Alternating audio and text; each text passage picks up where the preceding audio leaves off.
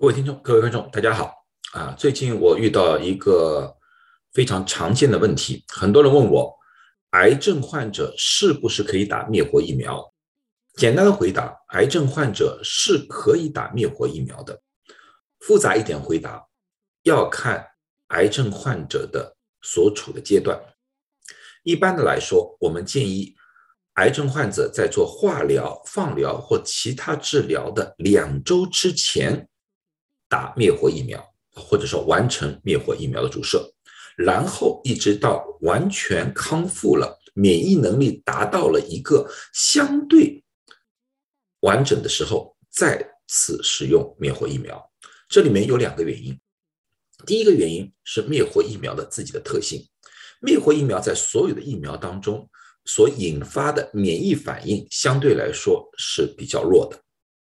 一般来说，我们认为灭活疫苗只能产生抗体免疫，而无法产生或者说非常难产生细胞免疫。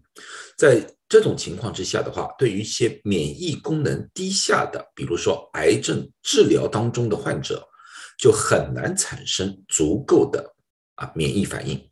第二个，这是免疫呃灭活疫苗的一个工艺的问题。灭活疫苗顾名思义是把一个整个的活的病毒进行某一种灭活的呃操作，然后把它们的毒性，也就是说自我复制能力去除。在这个操作过程当中的时候，如果出现失误，那么也就变成了把病毒直接注入到了大家的体内。对于我们普通人来说的话，这个风险并不很大。如果一些小部分的病毒进入到我们的体内，我们的免疫功能完全可以把它消灭掉。但是对于免疫功能低下的，比如癌症患者来说的话，就是他们在进行治疗过程当中，他们的免疫能力是无法抵抗住这类的病毒伤害的。